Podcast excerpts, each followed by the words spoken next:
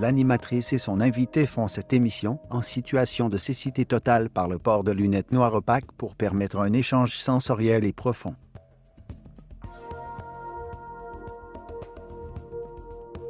Boucard Diouf, merci d'être là. Euh, dans, dans, des conditions qui sont particulières, Boucard. Ah oui, il faut le dire. Hein. Il faut le dire parce que euh, je, je, voulais t'expliquer un tout petit peu, euh, en faisant euh, le concept euh, de cette émission, on voulait que nos invités et moi-même connaissent ce que c'est d'être, de ne pas avoir la vue. Ah, mais là, on, je, on, en tout cas, moi, je, je, le réalise. Je réalise ça assez profondément là, depuis quelques minutes. Uh -huh. C'est c'est quelque chose. et, et c'est quelque chose comme quoi? Comment, ben, comment tu te sens? Ben, je me sens, je me sens perdu. C'est, je me sens, je sens que, je sens que le contact visuel avec l'autre, c'est quelque chose d'absolument fondamental chez les animaux sociaux que nous sommes, les humains. Mm -hmm. Et en même temps, quand, quand j'étais assis ici, la première chose qui m'est venue en tête, je me suis dit, Sophie, c'est fou parce que je me sens un peu comme je me sentais partiellement quand j'ai débarqué au Québec en 1991. Ah, ça c'est intéressant. Donc en 91, euh, tu as, en, en, quelque sorte, tu vis quelque chose de très différent euh, dans un pays, on va le dire, qui est complètement blanc. Et tu arrives en 91 et c'est assez spécial ce que tu as vécu parce que tu n'arrives pas euh, à Montréal. Hein? Non, j'arrive, j'arrive à Rimouski. Mm -hmm. En 91, j'avais jamais, jamais voyagé, donc euh, jamais sorti de mon pays. Alors, je débarque à Rimouski et là, je comprends pourquoi mon grand-père disait parfois, l'étranger a beau ouvrir grand les yeux, il demeure partiellement aveugle dans une nouvelle culture. Et ça, c'est la vérité parce que j'arrive là et je me rends compte que tous mes repères étaient perdus tout. Moi, j'avais étudié en biologie végétale. -hmm. Et donc, le premier repère que je cherchais, ce sont les plantes que je pouvais identifier. Et là, de me rendre compte que je reconnais absolument à rien, rien, rien du tout. Donc, tout était nouveau pour moi. Donc, je vivais quand même une certaine cécité partielle. Tout à fait. Et une cécité, mais à force de, de, de m'écarquiller les yeux et de regarder partout, aujourd'hui, c'est différent. Donc, je, je revis un peu cette ces premières années dans le bas du fleuve en 1991 avec ce bandeau sur la tête. Sur la tête. Et est-ce oui. qu'on peut dire qu'il y avait deux, deux, deux, deux façons d'être, deux, deux handicaps, si on veut euh, Un handicap, c'est-à-dire, tu en as parlé, la couleur de la peau, tu n'étais pas un blanc, euh, et surtout à Rimouski, parce qu'en général, bon, les gens euh, qui viennent à travers le monde sont surtout à Montréal. C'est très rare qu'on en voit à Rimouski. Et aussi un handicap de la langue. Mais un, un obstacle. Oui. Plus un, un, un obstacle, c'est vrai que quand, quand, on a débarqué là, moi en 91, on était très visible. On était visible et audible en même temps parce que. c'est ça. moi, j'étais francophone avant d'arriver ici, donc euh, le problème de la langue, je ne l'avais pas. C'est plus découvrir les petites choses de la culture québécoise qui m'étaient totalement inconnues. Donc, faire l'épicerie, je ne savais pas comment faire ça. Parce que moi, j'étais habitué à aller au marché, acheter quelque chose, amener à la maison, mais uh -huh. rentrer dans une épicerie, même là, toutes les choses que je voyais sur les étagères, la nourriture transformée, je ne savais pas c'est quoi. C'est des déjà... choses que j'avais jamais vues. Et donc, quand tu rentres dans l'épicerie, tu prends le poulet, tu essaies de négocier le poulet, puis l'autre te dit, hey, on ne négocie pas le poulet ici, là. Et donc, ça a pris des gens quand même pour m'accompagner là-dedans. Et au départ, je parlais, moi, de la langue, parce que même si étais, tu parlais très bien et tu parlais extrêmement bien français, mais il y avait quand même des expressions québécoises. Ah oui, Tu, tu, en as parlé beaucoup de Absolument. ça, dans, et tu continues à en parler dans, dans tes spectacles et dans, ben oui. dans, ton œuvre en général. Mais comment c'était en 91 quand tu arrives avec ton, avec ton français? Moi, j'avais un professeur, j'étais inscrit au doctorat en océanographie, et j'avais un professeur, un jour, j'arrive au cours, et je l'entends parler, parler jusqu'à la fin, et je me dis, non de Dieu, mais qu'est-ce qu'il raconte? Et puis là, je me suis rendu compte que à quelque part, c'est c'était pas si loin que ça de, de, de, de, ma parlure à moi, ma parlure francophone. Mm -hmm. Donc j'ai eu de la difficulté, mais c'est en fréquentant l'indigène que j'ai réussi à... Parce que ça, honnêtement, je pense que c'est... Il faut fréquenter l'indigène. Et si tu peux le frencher en plus, ce French, tu fais... C'est pas pour rien, on dit un French kiss, là, c'est un échange de langues. Alors... Ah, oui. Moi, ça, a été en fréquentant les gens de la place que je me suis approprié une, partie de la parlure des gens du bas du fleuve. Vraiment. Parce qu'il faut dire, pour un immigrant, ce n'est pas évident. Quand tu, tu, as appris dans le, de façon classique le français, tu débarques ici et tu réalises que les Québécois, juste le mot Hawaii. Est-ce que le lala, tu trouvais que les Québécois en disaient beaucoup? Oui, le lala, le lala aussi, mais le, Hawaii, que tu, que, que, tu réalises que ça peut remplacer tous les verbes d'action du dictionnaire. Donc, le Québécois, Hawaii, il le met à toutes les sauces. Quand il dit Hawaii, c'est va-t'en, Hawaii, c'est viens-t'en, Hawaii, c'est monte. Et, et puis tu te dis, bon, ben là, on et puis tout le, dédoublement, les, des tu, tu veux-tu, tu veux-tu faire ça, tu peux-tu. Euh, est-ce que tu penses que le, tu à la fin ponctue une timidité? Est-ce que tu crois Ah, je, je, ne crois pas, moi. Je pense que ce sont des. Euh, c'est du folklore? c'est, Je pense. Moi, je, ma théorie est simple. C'est que je me suis dit, le Québécois, il n'est pas adapté. C'est un individu qui n'est pas adapté. Contrairement à ce qu'il pense, il n'est pas adapté au climat. C'est pas un nordique tant que ça. Ça fait juste 400 ans qu'il est ici. Il n'est pas adapté au climat, mais sa langue a une adaptation culturelle au climat. Donc, il y a une façon de condenser les choses pour sacrer son camp le plus vite possible. Que tu sais que c'est l'hiver qui l'a imposé aux gens. T'as-tu tout été quatre là, des, des, trucs qui sont très courts pour dire, regarde, il fait fret dehors, ou quand ils vont dire, euh, regarde ce type qui est en train de glisser sur le banc de neige, ils vont dire, regarde, regarde, regarde, regarde, regarde, regarde, c'est une mitraille. Et ça, j'ai l'impression que l'hiver a imposé une... Une musique? Une musique et une, une façon de condenser la langue française qui, qui, qui, qui amenuise le contact avec le fret dehors. C'est ça que je veux dire. Et, quels étaient les mots au départ quand tu arrives en 91 Parce qu'il y a des faux amis, hein, même si on habite en Belgique, en France et on, débarque euh, au Québec, il y a des faux amis. Euh, bon, hein, euh, le mot gosse, tout le monde. Ben, à la gosse, oui, c'est ça. Et toi, est-ce que tu avais des faux amis? Ah, Moi, c'est le rapport langagier que nous, Québécois, entretenons avec la marde. Ça, j'ai jamais compris au Québec, c'est comme des fois, tu te dis, OK, moi, la merde, pour moi, c'est quelque chose de négatif. OK, c'est mhm. merdique, ça veut dire c'est pas bon. Mhm. On l'a entendu avec Trump dernièrement, mais là, tu dis, OK, ici, on ne comprend pas parce que quand on dit c'est un, un, gros plein de marde, c'est pas bon. Mais quand on dit t'es mardeux, ça veut dire t'es chanceux. Il y a des, des, trucs comme ça, ou alors des mots que les gens ont inventés et qui sonnent comme des. Des fois, tu, tu les entends et tu as l'impression qu'ils ont inventé des bouts de langue étrangère. Les mots en un m'ont déstabilisé beaucoup la pitoune, la minoune, la gougoune, la foufoune. Et tu entends ça, tu dis, euh, on a l'impression qu'ils étaient en immersion en territoire zoulou ou quelque chose comme ça. Ton rapport avec, la, avec les gens, euh, quand tu arrives en 91, tu es, dans la jeune vingtaine, euh, est-ce que tu dois faire les premiers pas? Est-ce que c'est chaleureux? Parce que quand même, on parle du Sénégal où tout le monde se parle. Est-ce qu'il y a un apprentissage qui est difficile à faire? Ah oui, ah oui. Moi, je pense que le Québécois est ouvert, mais euh, je dis le Québécois, c'est une grosse généralisation, mais bien des gens d'ici, je dirais, sont des gens extrêmement ouverts, mais timides face à l'autre qui arrive. Hmm. Donc, ils te regardent en disant qu'est-ce que je pourrais lui dire, je ne sais pas d'où il vient. il y a une espèce de timidité qu'il faut casser. Mhm. Et moi, j'avais la communication par l'humour, donc qui, m'a servi beaucoup parce que j'étais quelqu'un qui aimait beaucoup faire rire les gens, rire de moi, rire des autres.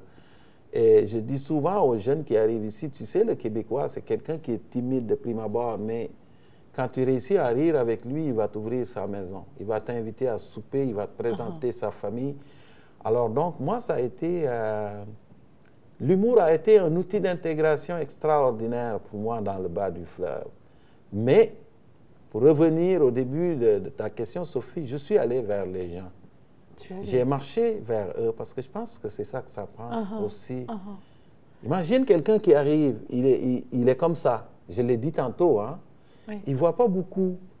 Et c'est un, un, enseignant de la commission scolaire de Montréal m'avait dit ça. Il dit quand tu invites quelqu'un dans un party où il connaît personne, personne, il est un peu comme ça, n'est-ce pas?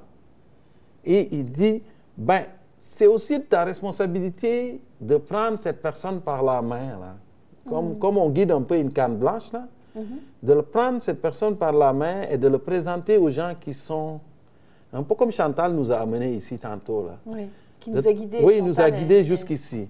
Et de le présenter aux gens de la place, uh-huh. les gens qui sont invités dans le parti. Après, c'est à lui de se débrouiller pour avoir euh, une belle soirée. Mais est-ce qu'on a, on, a pris la main pour toi? Oui. Oui, mais j'ai quand même marché vers les gens avant qu'ils me tendent la main. Parce que c'est ça, je pense uh-huh. que...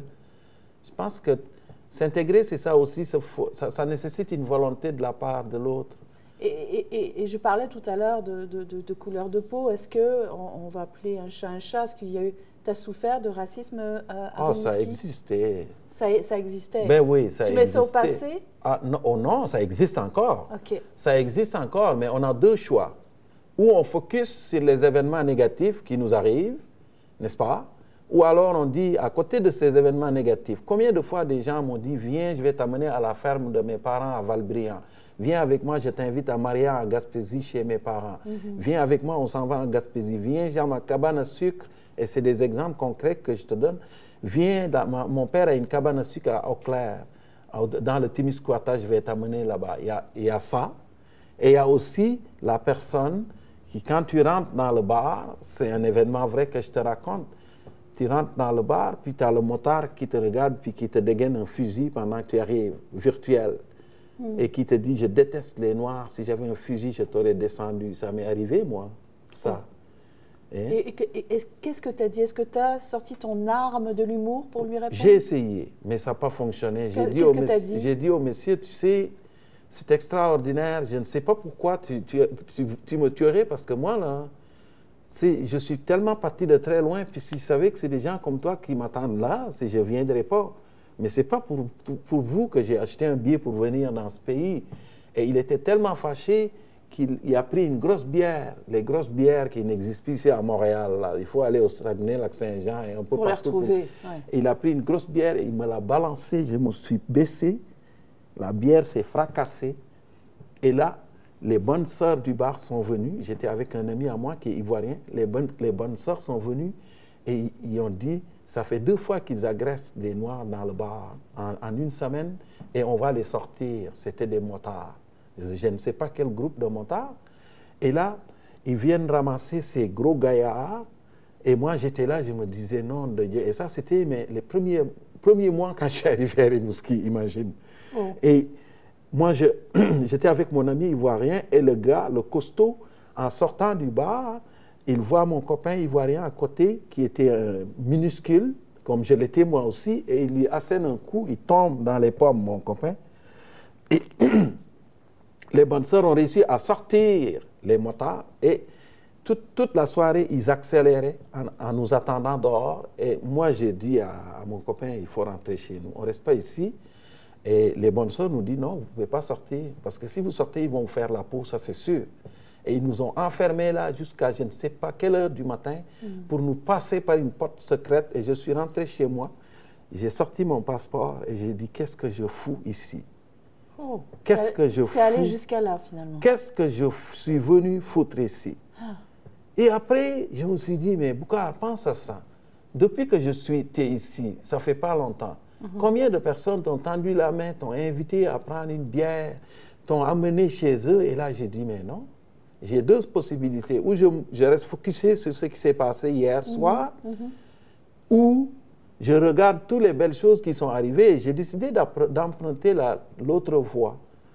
Il y a une, sagesse, je ne sais pas d'où ça vient, qui dit, ben, il, faut apprendre à, inscrire nos malheurs dans le sable et à graver nos bonheurs dans la pierre. Mhm, laisser les vagues effacer. Alors c'est ce que ce que tu as fait, mais tu as quand même fait le geste de sortir le passeport et te dire, OK, qu'est-ce que je fous ici? Il y a quand même, ça t'a quand même ébranlé, cette ben, histoire-là. Ben, c'est sûr, ça ébranlerait n'importe qui. Uh-huh. Mais est-ce que ça, c'est spécifique au Québec? Non. Non. Ce n'est pas. Alors donc... On pourrait le vivre ça n'importe où, n'importe où, parce que je trouve que le racisme, c'est la chose la plus partagée sur la planète. Ouais. Pas je pense que c'est Pierre Desproges qui disait « J'adhérerai à SOS Racisme le jour où on mettra S à racisme ». Mais c'est la vérité. Ouais. C'est la vérité? C'est toujours pas réglé. Euh, on a vu même euh, qu'avec Obama, ça avait même régressé. Euh, ils ont fait une étude, mais c'est incroyable parce qu'en même temps, on élu un, un, un président, entre guillemets, qui, qui est noir, et puis on se rend compte que ça continue, continue. Donc, ben oui. qu'est-ce que, Mais comment Obama peut régler le racisme aux États-Unis? Il y a un auteur américain, j'ai oublié le nom, qui disait quelque chose de formidable là-dedans. Il dit le fait d'élire un président noir, tout le monde s'attendait à ce que le racisme disparaisse aux États-Unis. Et il dit mais attendez là, le Pakistan, il y a bien élu Benazir Bhutto comme premier ministre, n'est-ce pas? Voilà. Est-ce que ça a changé? Est-ce que ça a amélioré l'égalité entre les hommes et les femmes au Pakistan? C'est la même chose. Mhm. Si je veux dire, Obama, ça a été une figure importante dans l'histoire américaine, mais euh, l'Amérique a, ses démons. Hein. Il y, avait beaucoup d'espoir de changer les choses. Mais oui, puis je pense qu'il a changé des choses aussi. Il a changé beaucoup de choses. Hmm. Malgré le fait qu'il avait les mains liées, il a quand même réussi à changer énormément de choses. Mais je pense que l'histoire de l'Amérique est, est, remplie de démons qui sont encore là. Hmm. Ils sont là, ces démons, ils surgissent régulièrement. Regarde ce que le président Trump dit sur les immigrants haïtiens et africains dernièrement. Mais ce n'est pas récent. C'est épouvantable. Et, cet homme-là est élu. Ben oui, il est élu, mais c'est pas récent. Est-ce que c'est le 50 d'Amérique raciste qui est en train de, revenir euh, D'après toi, est-ce qu'on régresse? Non, je ne crois pas que ce soit 50% mais ces démons sont dans l'histoire de l'Amérique et sont profondément ancrés mhm. dans l'histoire de l'Amérique. Il n'y a pas de doute là-dessus, c'est cyclique. Cette espèce de salve anti-immigration, c'est cyclique et c'est aussi vieux que l'histoire de l'Amérique. Les Irlandais qui ont débarqué ici entre, pendant au, 19e siècle, pendant la, la, famine en Angleterre, ont vécu la même chose. C'est que la mémoire historique des gens est très courte. Est très courte. Mais les Irlandais, ils en ont arraché ici. Ils étaient dans des camps de contention où la rongés par la maladie, ils mouraient par... Exactement. C'est exactement le même, ce qu'on voit là en Libye, dans le nord de l'Afrique, où les Européens ont décidé que leur frontière sud devrait être fixée dans la Méditerranée, et toutes les horreurs qu'on voit, mhm. ça existait chez les Européens qui venaient ici à l'époque où ils étaient plus pauvres, les Italiens, les Écossais, les Irlandais en ont arraché ici en Amérique du Nord. Alors, on, avance à dose euh, vraiment homéopathique au niveau de, l'humain.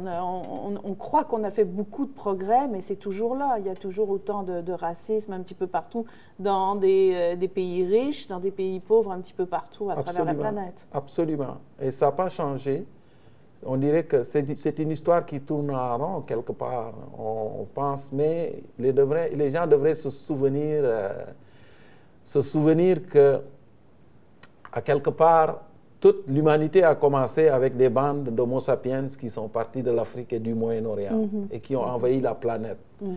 Et j'ai écrit un texte aujourd'hui pour parler à Trump, parce que je sais qu'il ne lit pas à quelque part. Non, non, euh, il, écoute, la télévision, il, il, mange, il, mange, du McDonald's. Ouais, il mange du McDonald's. et hein, moi, je voulais lui parler du McDonald's, justement, parce que ce qu'il oublie, c'est que dans le McDonald's, premièrement, dans le McDo qu'il affectionne tant, la tomate est originaire du Mexique, est originaire des Andes, mais il a été domestiqué au Mexique et c'est au XVIe siècle que les Européens l'ont découvert. C'est les civilisations précolombiennes qui ont développé la tomate de son McDo. Sa patate, elle vient des Andes. Ce sont les, civilisations précolombiennes qui ont cultivé la patate. Les frites sont une invention franco-belge. Ça, serait bien de faire un descriptif de chaque euh, objet qu'il met dans sa bouche, finalement. Ben oui, mais il faut. Les frites, c'est franco-belge. Avec, des petits drapeaux ben, euh, de, chaque, chose. Oui, l'idée du drapeau pourrait être intéressante. La vache est un immigrant en Amérique du Nord.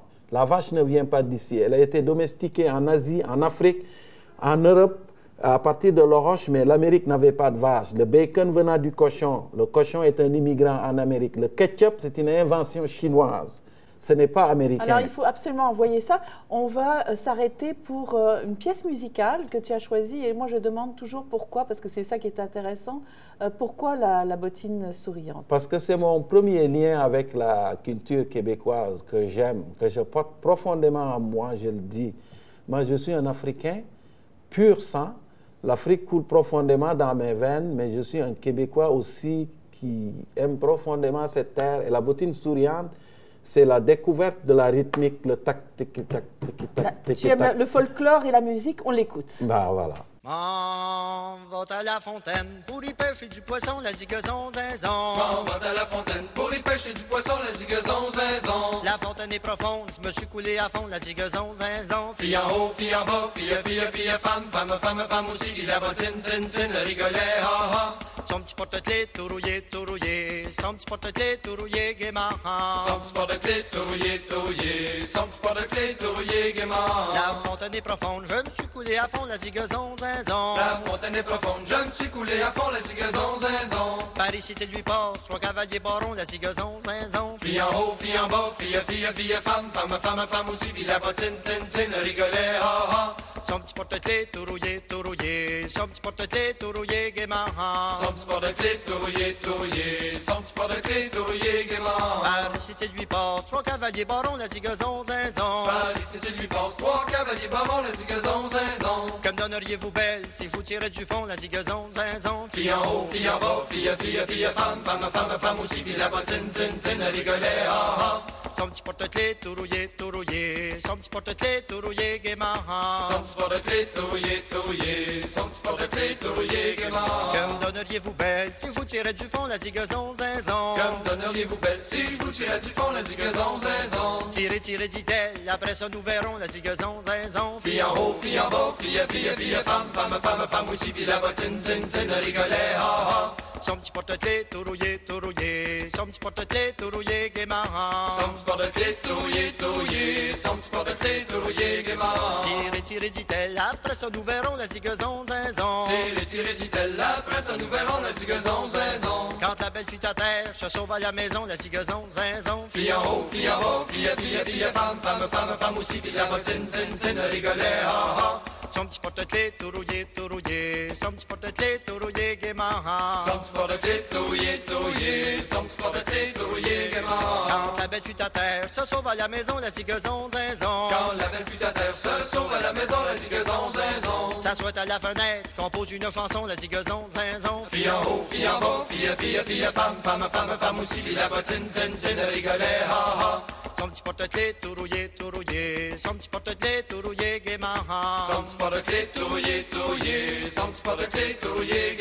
S'assoit à la fenêtre, compose une chanson, la zigazon zinzon. S'assoit à la fenêtre, compose une chanson, la zigazon zinzon. Mon petit cœur en garde n'est pas pour un baron, la zigazon zinzon. Fille en haut, fille en bas, fille, fille, fille, femme, femme, femme, femme aussi, puis la bottine, tin, tin, le rigolet, ha, ha.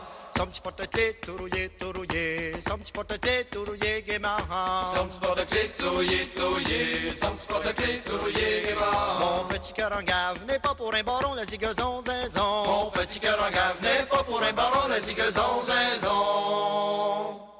Mais pour un homme de guerre qui a du poil au menton, la zigazon zinzon. Fille en haut, fille en bas, fille, fille, fille, femme, femme, femme, femme aussi, puis la bottine, tin, tin, le rigolet, ha, ha. Son petit porte-clés tout rouillé, gaiement. Son petit porte-clés tout rouillé, tout rouillé, son petit porte-clés tout rouillé, gaiement. Son petit porte-clés tout rouillé, tout rouillé, son petit porte-clés tout rouillé, gaiement. Ah. Alors, alors, on parle de, de, de, ton Québec, de ta terre d'adoption, mais j'aimerais que tu me parles de comment c'était au Sénégal. Avant que tu arrives, tu avais une autre vie. Hein? Tu avais, Oui. avais ton pays, tu avais tout ça. Euh, Raconte-moi euh, comment c'était euh, au niveau familial. Est-ce que tu étais proche Parce que tu nous parles toujours de ton grand-père. Oui, Mais il y a d'autres membres de la famille. ben oui, bien Comment sûr. était ta vie avant d'arriver ici au Québec? Ah, moi, j'ai grandi dans une famille de cultivateurs d'arachides. Et mon père, c'était un éleveur de zébus. Donc, il y a beaucoup, beaucoup de vaches à l'époque. Donc, enfant, moi, j'ai vraiment, mon enfance se déroule entre la petite école primaire et les champs d'arachides de mon père. Et j'ai gardé les vaches aussi, beaucoup, beaucoup, les chèvres, les moutons, les... Et c'était ça. Moi, j'ai découvert la langue française un peu à l'école. Et j'ai adoré parce que j'ai vu dans la langue française une, une occasion de ne plus cultiver des arachides parce que, je le répète souvent, cultiver des arachides, c'est travailler pour des pinettes. là. Alors, euh, mon père, il nous faisait travailler beaucoup dans les champs. Je dis souvent aux jeunes ici, moi, je n'ai pas eu d'adolescence, je ne m'en souviens pas là. C'est mm. pas de dire, ah, on se regroupe, puis on... Non, non, tu n'as pas, eu le temps pas... pas eu le temps de faire de crise, j'imagine. Non, pas parce du que tu étais devenu adulte euh, avant l'âge, c'est ça? Oui, on travaillait beaucoup, beaucoup, beaucoup dans les champs très jeunes. Et mon père était quelqu'un d'extraordinaire parce que c'était un bourreau de travail. C'est pas quelqu'un d'affectueux, de... mais c'était un bourreau de travail. Il nous faisait tellement travailler dans les champs d'arachides que quand l'école ouvrait, on était en vacances, nous. Les autres chialaient, mais nous, on était contents. Mm-hmm. Et papa, euh, il y avait sa technique parce que c'était un analphabète. Mon père, c'est un analphabète, ma mère aussi. Et quand on, quand on revenait des champs, puis tu étais en train d'étudier, faire tes travaux là, à la lueur des lampes à, pétrole, là, les lampes à, à l'huile, lampes à huile, parce qu'il n'y avait pas d'électricité, évidemment. Et papa passait à côté de toi et il disait, haha, mais tu sais, moi, je ne suis pas capable de vérifier si ce que tu fais à l'école est bien, mais si tu échoues, mon gars, c'est la galère des gens qui t'attendent pour le restant de ta vie. Donc, il y, avait, y avait une sévérité, là, ah. une envie que tu réussisses. Absolument. Uh-huh. Absolument. Papa était, moi, je pense qu'il était généreux avec nous parce que sur les neuf enfants de ma mère, neuf enfants, et les sept sont allés à l'université. C'est pas mal quand même. C'est pas mal. Et, ta mère, parle-moi de, parle-nous de ta mère. Maman, Maman, je suis en train d'écrire un livre sur elle qui est presque terminé, qui va être publié l'année prochaine. Et qui va s'appeler comment? Ça va s'appeler euh, Mère Teranga. Hmm. Mère Teranga, parce que Teranga, ça veut dire, c'est un mot en Wolof qui veut dire euh, l'art d'accueillir les autres et de, leur ouvrir les bras. Hmm. Et ma mère, c'est une personne qui est, qui est d'une générosité euh, extraordinaire. C'est une a élevé ses neuf enfants, elle avait une vingtaine d'autres enfants. C'est des gens qui l'adoptent, des orphelins, des, des, enfants provenant de familles où les parents n'ont pas les moyens de les éduquer, ils les amènent. Et il les, dans sa chambre, puis ils les amènent à l'école, puis ils les accompagnent jusqu'à ce qu'ils s'en aillent. Et puis, elle, a fait ça. Alors, elle, un, le fait un cœur sur, sur, deux pattes, finalement, ta mère. Ah, maman, c'est une personne euh, exceptionnelle. Et je pense que c'est parce que c'est une orpheline de naissance aussi, maman. Ah. Elle est venue au monde, sa mère est décédée. Puis, euh, je pense qu'à cause de ça, elle a voulu sauver tous les enfants de la mhm. terre. C'est vraiment une. Euh, c'est une, euh, c'est une, c'est une personne exceptionnelle. Je ne le dis pas parce que c'est ma mère. Est-ce que le titre de ton livre fait référence à Mère Teresa Absolument. Hein? Je voulais que ça sonne Mère Teresa parce qu'il y a beaucoup de gens extraordinaires qui quittent ce monde sans, sans qu'on parle de, de, de, sans qu'on parle d'eux. Ils quittent ce monde et c'est fini. Il y en a qui mm. sont un peu plus médiatisés, mais ma mère, je considère que ce qu'elle a fait pour les gens, et si quelqu'un descendait dans mon coin de pays puis posait la question aux gens, il aurait la même réponse à chaque fois. Donc, euh, je voulais juste qu'elle ait le plaisir d'avoir sa photo sur la page d'un livre avant de mourir.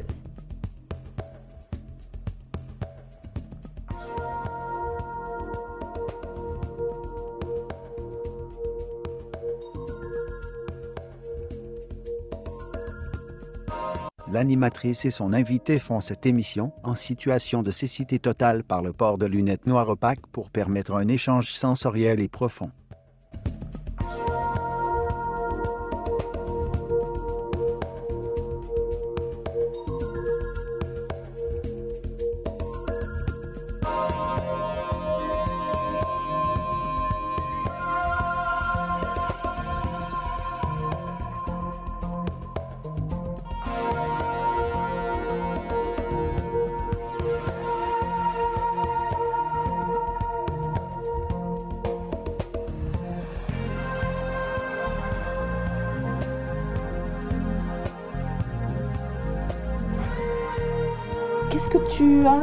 De ta mère et qu'est-ce que tu as de ton père?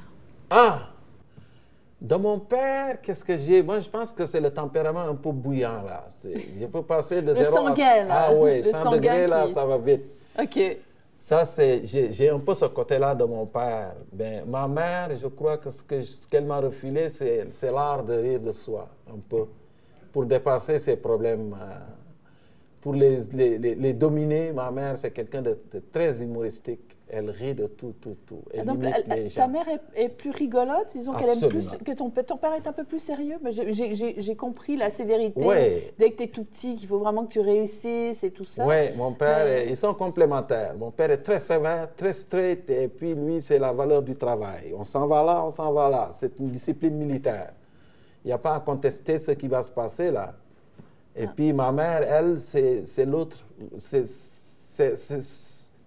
Elle dédramatise. Elle dédramatisait papa beaucoup. Elle le faisait rire. Et puis quand papa riait, ben là, toutes ces barrières tombaient après. Et donc, euh, c'est ça, ma maman. Je pense qu'elle m'a enseigné aussi l'ouverture, maman, parce que c'est la première. Elle répète tout le temps Bouka, quel que soit ce qui t'arrive dans la vie, souviens-toi d'une chose l'humain est le meilleur remède pour son prochain. Hmm. Bien avant les médicaments, ouvre les bras et garde le sourire. Hmm. Ça, elle a toujours dit ça. Tout le temps, tout le temps, tout le temps. Et je pense que ça a été un mantra pour moi en arrivant ici, d'aller vers les gens et de tendre la main, ça a été ça. ça a été ça le,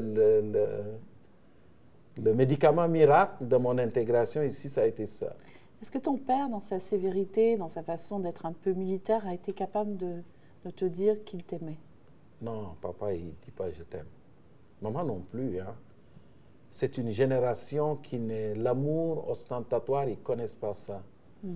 Ils ne connaissent pas je t'aime. Je t'aime, je te prends dans mes bras. L'amour pour eux, c'est d'être là. Partager son temps, son histoire, ses avoirs avec eux, d'être là. À l'écoute. Oui, d'être là à l'écoute et de, partager tes joies et tes larmes avec eux aussi. C'est juste ça. Mais chez moi, cette génération-là, moi, j'ai jamais entendu ma mère dire je t'aime ou mon père ou de dire je te prends dans mes bras. Même entre eux Entre eux non plus? Non. Donc c'était plus dans l'action, dans, dans, dans, dans, dans une démonstration du corps, de, oui. qui se disait qu'ils s'aimaient. Voilà.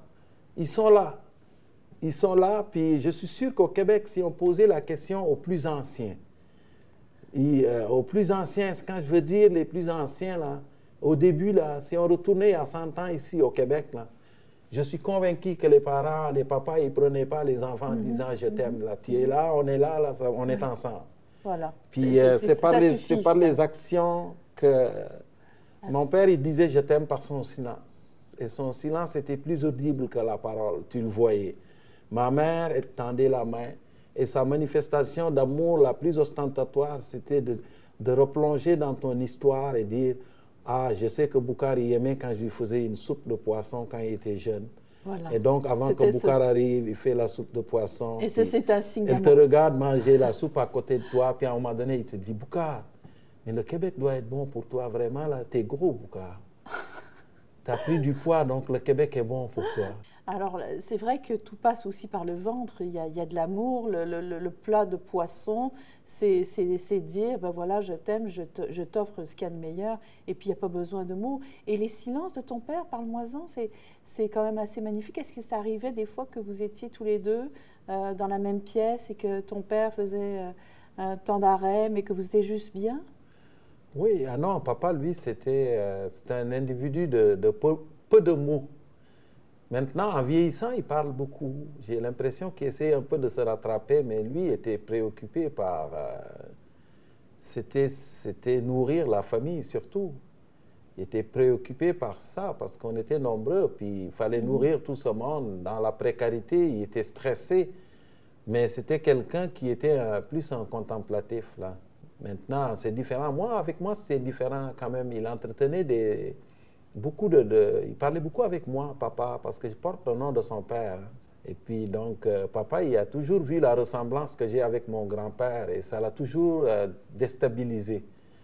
Dans une, dans une culture où on, croyait traditionnellement au retour des âmes.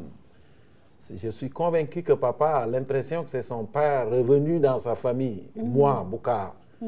Et donc, euh, même quand il était très sévère avec mes frères, moi, il était toujours doux avec moi. Il avait l'impression de chicaner son paternel. Donc, hmm, et donc, avec moi, il, même aujourd'hui encore, il m'appelle papa en passant. Hein. Ah, c'est intéressant. Jusqu'à aujourd'hui, papa m'appelle papa. Et, donc, toi, c'est pour ça, c'est le grand-père que tu parles tout le temps. Donc Mais le grand-père, c'est moi aussi. C'est ça. C'est moi parce ah que c'est. Mais c'est un, peu à la québécoise, un peu timide de dire les choses. Tu dis euh, le grand-père, mais c'est beaucoup toi. Oui. Tu te caches déjà. C'est vrai que c'est ça. C'est de la timidité. Uh-huh. La timidité d'écrire des choses et puis de dire je les habite et je n'ai pas l'âge de ça. Et quand je les mets dans la bouche de mon grand-père aussi, ça me désengage un peu de... c'est vrai, tout à fait, c'est une autre personne. Et on se l'imagine un petit peu comme, euh, comme, euh, comme la mère de Dany Laferrière, qui, bon, qui... Oui, il est partout dans ses livres. Hein. et, et, quand elle est décédée, on a l'impression que c'était toute notre, euh, notre mère, hein, parce qu'il en a tellement, il en a tellement parlé que c'était vraiment une espèce de deuil culturel pour les Québécoises et les Québécois qui lisaient ses Effectivement, c'est un bon parallèle, je trouve.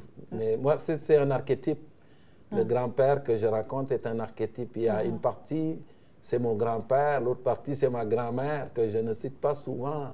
Et pourtant... J'ai l'impression que les, les, femmes sont un peu plus discrètes euh, dans ta vie. Oui, mais pourtant. Et pourtant.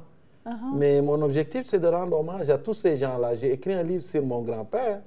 J'en ai écrit un sur ma mère qui, va sortir l'année prochaine. Et j'ai commencé à écrire un livre sur ma grand-mère, donc pour fermer la, boucler la boucle. Uh-huh. Et, et, Boucard Petit, est-ce qu'il savait ce qu'il voulait faire au Sénégal? Est-ce que parce que tu es, dans le champ, on comprend bien que tu, y vas, c'est des travaux physiques, et il y a l'école qui est un espèce de soulagement et une envie d'apprendre. On sent que tu es très très curieux déjà. Euh, est-ce que tu, savais, tu avais une petite idée de, de, ce que tu voulais faire plus tard? Étudier. Je ne savais pas euh, plus tard dans quoi, mais euh, je, je, voyais que l'école m'a donné la chance de lire mon avenir ailleurs que sur les lignes de ma main. c'est vraiment ça. Et ça, il faut le rappeler aux jeunes ici, d'avoir une école publique de qualité et de, de, faire des pieds et des mains pour décrocher de l'école. Là, moi, je mm-hmm. trouve ça, c'est un privilège d'être dans un environnement où l'éducation est gratuite et de qualité. Et donc, moi, c'était ça à étudier, mais par la suite, je, voyais que les sciences de la nature m'intéressaient beaucoup, mhm. parce que j'étais né dans, dans, les champs quasiment, mhm. j'avais grandi là-dedans, et donc tout ce qui touchait aux arbres, aux plantes, aux insectes, ce sont des trucs qui me passionnaient parce que c'était mon quotidien.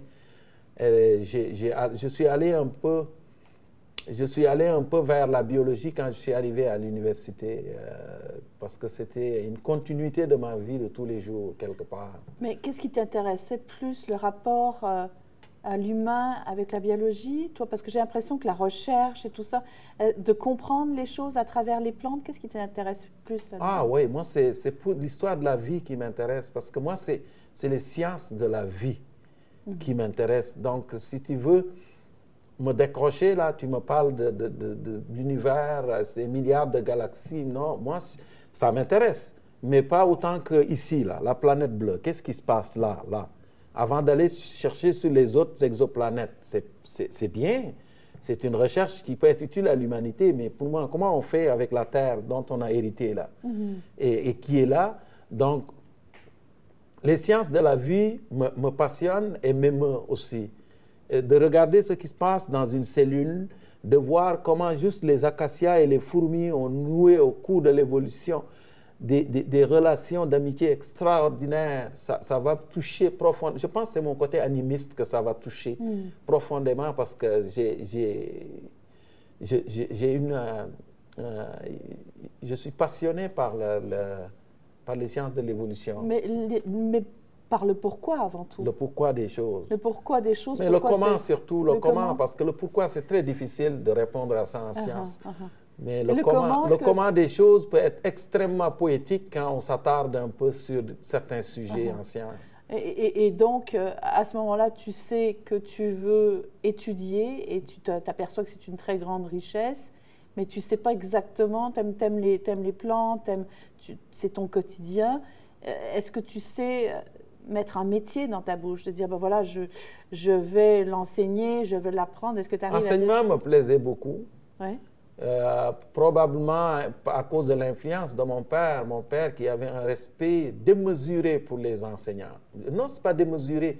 Moi, je pense qu'il les traitait à la hauteur de leur rôle social, parce que pour moi, les enseignants, ce sont les gens les plus importants de, nos sociétés pour élever les enfants. La preuve, ils passent plus de temps avec nos enfants que nous-mêmes. Mm-hmm. Mm-hmm. Et construire une, nation, c'est construire un édifice social. Et cet édifice-là, il faut que les fondations soient très solides. Mon père disait ça, il disait les enseignants, c'est les gens les plus importants. Et à chaque début d'année scolaire, il venait avec nous à l'école puis il disait, tiens, je vous confie la responsabilité de mes enfants, c'est à vous, mm. et vous n'avez pas besoin de mon, de mon autorisation pour, pour, pour, leur montrer le droit chemin. Donc, mm-hmm. et papa avait, il adorait, les, il adorait l'enseignement, donc je pense que ça m'a influencé un peu, je voulais enseigner. Mm-hmm. Mais par la suite, je me suis rendu compte que ce qui m'intéressait, c'est la communication tout court. Oui, l'art de, de, Raconter les choses différemment. Uh-huh. Et donc, quand j'ai quitté euh, l'université, j'ai décidé de faire, de, m'aventurer dans les médias et dans le spectacle, je me suis rendu compte que la science me passionnait encore plus quand je la prenais et je, je, mettais un habillage pour démocratiser la chose. Alors, on, va, en, on va en parler parce que c'est intéressant, ton, ton, choix, de, parce que tu as plusieurs chapeaux et tu vis très bien, parce que tu es un humaniste et tu es quelqu'un qui est un communicateur. J'ai l'impression que ça serait ça, une étiquette, une, sur les cartes d'affaires, ça serait humaniste, communicateur. Est-ce que ça te suffirait sur cette carte ben, Moi, je mettrais raconteur d'histoire. Et raconteur d'histoire. Oui, j'ai un peu le mot humaniste, j'ai un peu de, de, de misère un peu avec ça tu es sorti, et avec raison, je, t'appuie là-dessus, sur les, religions, euh, c'est quand même un frein à tout, à cette liberté, à cette envie d'être ensemble. Euh, T'as pas peur de sortir et de te prononcer? Mais non, parce que quand je le fais, je le fais aussi délicatement. Ce que je veux dire, c'est que la liberté de conscience est une valeur sacrée ici au Canada. Il n'y a pas de doute là-dessus. Mais moi, ce que je dis quand je parle de religion, c'est que le vivre ensemble, les extrêmes ne peuvent pas en être les porte-parole. Mhm. C'est impossible parce que ça ne fonctionne pas. Mhm. Les extrêmes dans tous leurs sens, l'extrême nationalisme, l'extrême religieux, l'extrême écologiste, tout ça, ça ne marche pas. Mhm. La vie, le vivre ensemble, se passe au centre quelque part. Donc si on laisse les extrêmes en être le porte-parole, ben, on n'est pas sorti du bois. Mm. Et toutes mes sorties sont basées là-dessus. Mais moi, je, je suis quelqu'un qui, qui vient d'une famille pratiquante qui n'a pas de, de, de, problème particulier, mais je pense que ce qui fait la tolérance d'une religion, c'est aussi, ce sont les pratiquants. Et, quand tu arrives au Québec, et on parlait tout à l'heure euh, de, langage, euh, bon, euh, la folklorisation, le ou, le la la, mais mais il y a aussi les, puis je vais le dire, mesdames, messieurs, les tabernacles, les tout, les tout, ah oui, les sacs. Les sacs. Euh, et, ça, quelle est ta réaction? Parce que là, à ce moment-là, tout, on dirait que tout, tout le religieux est dans le langage qui revient euh, en 2018. Euh, comment tu réagis le fait que les, nos plus gros jurons viennent, viennent de la, du ben, C'est l'expression ostentatoire de, de, du, du, je pense, de, l'expression ostentatoire de, du sentiment de, euh, je ne sais pas comment dire ça, là, de, le, côté réfractaire que les Québécois ont entretenu avec la religion. Et je trouve que mm. ça a été très, très... La révolution tranquille n'a pas été si tranquille que ça pour, pour quelqu'un qui s'intéresse un peu à l'histoire du Québec. On a tout balayé. On a balayé l'Église et le perron. Et je pense qu'il y a une erreur là-dedans. C'est une bonne chose ou pas Non, je trouve que ça s'est fait trop vite. On a, moi, je pense que j'aurais gardé le perron de l'Église. je l'aurais gardé. Et puis même dans l'Église, il y avait quelque chose de formidable là-dedans aussi. Mais je pense que les gens, à un moment donné, ont dit, il y en a marre, là. C'est un gros, il y en a marre, sont partis. Et je pense que le fait de sacrer un peu, de, s'acharner sur l'ameublement de l'Église, parce que c'est ça aussi, là. Mhm, mhm. C'est une façon d'exprimer cette frustration qui était très profonde chez les gens avant la Révolution tranquille. Mais euh, c'est ça, c'est un... Puis avec le temps, ben, je pense que le sacre a perdu de son sens révolutionnaire pour mhm. devenir juste une, un outil de ponctuation chez... oui, c'est ça. Le point virgule, point d'exclamation, trois points de suspension, tout ça il y a un sacre qui peut les remplacer un ah. peu, chez certains bien sûr. Et, ça, tu en parles, on, est, on, revient, on retourne en arrière entre bon, le biologiste, tu veux pas qu'on dise humaniste parce que ça ne comprend pas tout ce qui est l'environnement, la biologie et tout ça. Euh, pour toi, c'est pas un compliment de dire que... Parce que toi, c'est... Mais non, peut-être que je me trompe, mais quand on dit humaniste, le mot humain est trop présent là-dedans. Alors... Uh-huh. Tu dirais quoi? Tu dirais quoi de... Je sais pas, moi. Parce que là, je parle toujours de ma petite carte d'affaires de, présentation. Ben, moi, je ne sais pas. Sais-tu, je ne sais pas comment dire. Moi je, moi, je suis un raconteur d'histoire. Uh-huh. Mais l'humanisme, il y a quelque chose, c'est formidable, l'humanisme. C'est juste que l'homo sapiens, c'est un, une espèce qui est à la fois extraordinaire et, une espèce qui est dangereuse. Tu sais, Sophie, on a calculé que si on rapportait l'histoire de la Terre en une journée de 24 heures, l'humain est apparu sur la Terre à 23 heures 59 minutes et 56 secondes. Il a 4 secondes d'existence. Et en 4 secondes, il a réussi quand même à bousiller ce que la Terre a mis 24 heures à construire. Alors, parce qu'on lui a toujours dit, l'humain, que tu étais l'élu. Tu étais l'élu de la création. Tout ce qui existe est pour toi.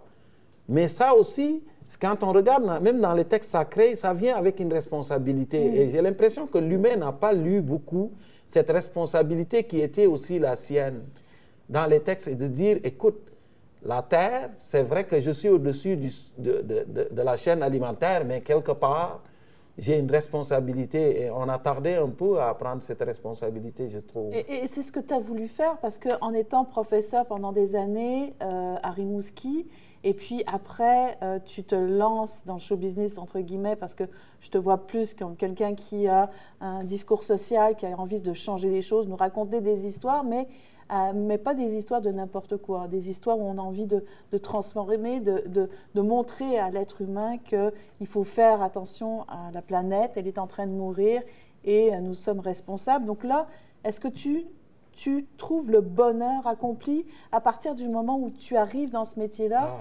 et tu te mets à dire ces choses-là Parce que ah tu as trouvé ta direction. Oui, moi j'aime bien l'expression le bonheur accompli. Moi, c'est, je suis arrivé à l'endroit où je voulais être. Pour de vrai, parce qu'aujourd'hui, je continue à, à, parler de science beaucoup, à lire beaucoup, à m'informer. Et euh, je, je, peux prendre maintenant ce que je, ce que je, je comprends et l'emballer différemment. C'est ce que je fais quand j'écris dans la presse, c'est ce que je fais quand j'écris des, des, bouquins de vulgarisation scientifique, c'est ce que je fais sur scène, parce que mes spectacles, c'est toujours un sujet de, les derniers, disons, c'est toujours un sujet de science ou d'histoire mélangé avec de la science, même si c'est de l'humour. Et du coup, je peux dire, OK, c'est les nuls qui disaient ça, donner à rire ou porter à réfléchir. C'est les deux, deux, deux voies offertes par l'humour. Et moi, je pense que je mélange un peu les deux. C'est mhm. partager avec les gens des choses qui me touchent et sans être moralisateur ou didactique. Et de voir que les gens, en sortant, ils, disent non, ça dilatait ma rate aussi. Et, ils rajouteront, ça touchait mon cœur. Et d'autres vont dire, dire, rajouter que ça stimulait leur, leur, intellect un peu, au moins. Mhm. Et ça, ça j'aime beaucoup ça. C'est pour ça que je pense que je suis arrivé au bon endroit, je pense, dans ma vie professionnelle. On va aller dans le côté sanguin de, de Poucardiouf et donc sanguin? oui, et de ton père. Qu'est-ce qui te fâche? De mon, mon, père? Non, pas de ton père, mais je prends l'exemple dont tu m'as dit. Ah, qu'est-ce qui me fâche? Oui, on, va aller dans parce que tu m'as dit que ton père, tu nous as dit que ton père était très sanguin, très. Ah oh, oui, oui, très, oui, Là, je veux voir le Boucard. Qu'est-ce qui te fâche, toi, dans la société en ce moment? Qu'est-ce que qu'est-ce qui te fâche, Boucardiouf ah, moi, je pense que l'individualisme extrême, le fait de ne plus penser collectivement que tous les grands idéaux qu'on avait, ces grands rêves qui étaient portés par des gens qui se tenaient la main sont devenus maintenant des, des espèces de grands ensembles sous-fragmentés où chaque sous-fragment revendique ses propres affaires à lui. Mais on ne pense plus, on ne dit pas, voilà, on va, on va bâtir une société où il faut partager la richesse. Et euh, cette, cette, façon qu'on a aujourd'hui d'être santé sur notre téléphone portable, comme mm. ça, mm. le plus proche, possible de notre nez, comme ça, mm-hmm. et de regarder le nombre de j'aime qu'on a généré sur Facebook, je mm-hmm. pense que ça, c'est, euh, ce sont des indices qui ne sont pas reconfortants. Je trouve ça triste. Oui, quand tu vois par exemple dans un restaurant que tu as un couple qui a la chandelle, tu as le bon petit repas, et que les deux sont sur leur cellulaire pendant tout le repas, qu'est-ce que tu en penses? Ben, Je trouve qu'on manque, on manque le virage parce que je reviens, à, je reviens à la, au mantra de ma maman qui disait L'humain est le meilleur remède pour son prochain. Les machines ne pourront pas remplacer l'autre qui est en face de toi, qui partage avec toi ses joies et ses larmes, c'est sûr. Mm. C'est sûr que ça ne pourra pas être ça. Mais on a pris cette tendance, puis je ne sais pas où ça ah. va avec ça. Alors, toi, tu parles de, de, tes parents. Euh, j'aimerais que tu me parles de, de tes enfants. Tu en as deux. Est-ce, ah. que, est-ce que, ça a changé euh, beaucoup ben de choses à ta vie? Mais ça enracine. Euh, ça enracine? Oui. Est-ce que, est comment tu es comme père? Moi, comme papa? Oui. Très différent de mon père. Et je ah. remercie ma blonde, Caroline Roy, qui va écouter ce, qui va écouter cet enregistrement pour lui dire à quel point elle m'a aidé à devenir un papa extraordinaire. Euh, je, dis extraordinaire en comparant à mon père parce que je ne suis pas extraordinaire du tout. Je suis un papa qui est capable de dire aux enfants je t'aime, de leur prendre dans mes bras. Je suis un papa qui s'implique, un papa qui, qui, qui, fait du riz frit hier parce que je savais qu'ils vont aimer le riz frit en revenant. Ça fait un bout qu'ils me le demandent qui leur cuisine une sauce spaghetti qui l'ajuste à leur goût, qui fait la lasagne, qui, qui fait... Mais, il y a quand même des mets sénégalais aussi. Des mets sénégalais aussi. Qui rentrent là-dedans aussi? Mais mes, mes enfants ne sont pas très, très, très mets sénégalais. Hmm. Chez moi, là, y a, ils ont leur nourriture. Moi, je fais la cuisine, beaucoup, beaucoup. Mhm. Mais moi, je cuisine parce que mon intégration au Québec, ça s'est arrêté à la nourriture à tous les niveaux, ça fonctionnait, mais quand arrivait la nourriture, j'ai de la difficulté, moi. C'est vraiment, je mange les haricots que ma mère cultive au Sénégal encore.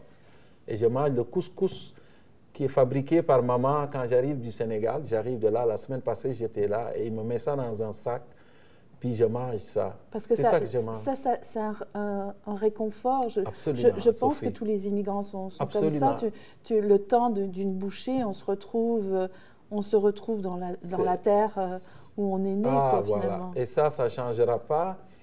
La, terre de naissance, c'est quelque chose d'extrêmement puissant chez un individu. Je mm. pense que c'est inscrit dans nos gènes même. Je, mm-hmm. Moi, en vieillissant, tous les immigrants vous le diront. Moi, je, je mange ce que ma mère m'a donné et que je détestais quand j'étais jeune. Puis je me disais, je vais travailler fort pour manger autre chose dans la tu, vie. tu aimes ça? Maintenant que j'ai toutes les possibilités de manger ce que je veux, je veux uh-huh. dire financièrement, aujourd'hui, je mange. Ma soeur est venue ici et m'a dit Boucar, c'est extraordinaire. Toi, tu as étudié, tu es venu ici, tu as eu un succès social, tu es, quand même pas mal et tu, tu gagnes bien ta vie. Et aujourd'hui, j'arrive ici et tout ce que tu manges, c'est ce que maman nous donnait quand on était jeune.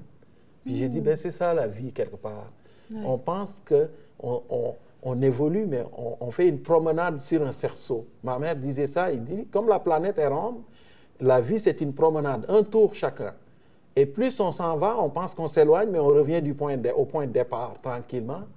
Puis euh, la naissance et la mort se confondent. Moi, en tout cas, là, je le sens là, je le sens tellement profondément que plus je vieillis, plus j'ai ma terre, la terre ancestrale qui me dit Boucar, viens me voir. Mais c'est ça, on, dit viens chez moi. que plus on vieillit, plus on devient qui on était, c'est-à-dire qu'on se rapproche de nos racines. Est-ce que tu te sens maintenant, dans la cinquantaine, Boucar, euh, plus sénégalais maintenant que tu l'étais quand tu étais au Sénégal? Je suis aussi sénégalais, sinon plus même. C'est sûr qu'il y a des choses que je manque au Sénégal, mais d'être loin du Sénégal m'a amené à l'aimer encore plus, hmm. à poser un regard beaucoup plus tendre sur mon pays. Mm-hmm. Mais en même temps, quand j'arrive là aussi, les jeunes me rappellent que, oh là là, là, t'as un petit décalage là, mon gars, là. Parce que ça fait longtemps que tu es parti. Mais moi, j'y vais souvent, donc ce, décalage est moins fort parce que je retourne régulièrement. Hmm. Mais je suis aussi québécois. Je suis vraiment québécois, très, très québécois. Et euh, ça m'enlève rien à ma sénégalicité vraiment d'être québécois. Est-ce que tu as voulu apprendre la langue à tes enfants? Oui, j'essaye, mais c'est difficile. Hein. Quand tu n'es pas dans, plongé dans la, la, la, réalité ou la culture, c'est beaucoup plus difficile. Mais je les amène. Mes enfants, je veux qu'ils découvrent l'Afrique et qu'ils se l'approprient d'eux-mêmes. Ils sont revenus il y a une semaine du Sénégal. Je les ai amenés dans les champs où j'ai commencé à cultiver l'arachide, sous les baobabs. Ils sont allés chez grand-maman, ils ont décortiqué des arachides avec ma mère. Et ils sont allés voir les, les, la parenté, les cousins, les cousines. Et c'est ça.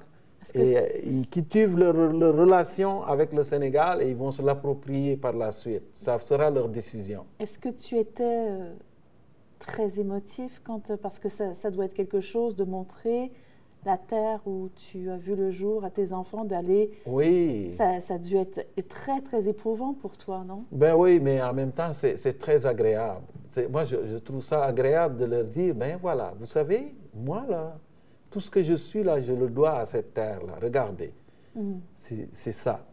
Même les numéros d'humour que j'ai fait, je gardais les vaches, puis je leur racontais des histoires ici, en, les regardant paître, parce que je les avais juste comme, comme public, il n'y avait que les vaches. Il y avait moi et les vaches, et des fois je racontais des histoires, les vaches me regardaient en disant quel con ce type.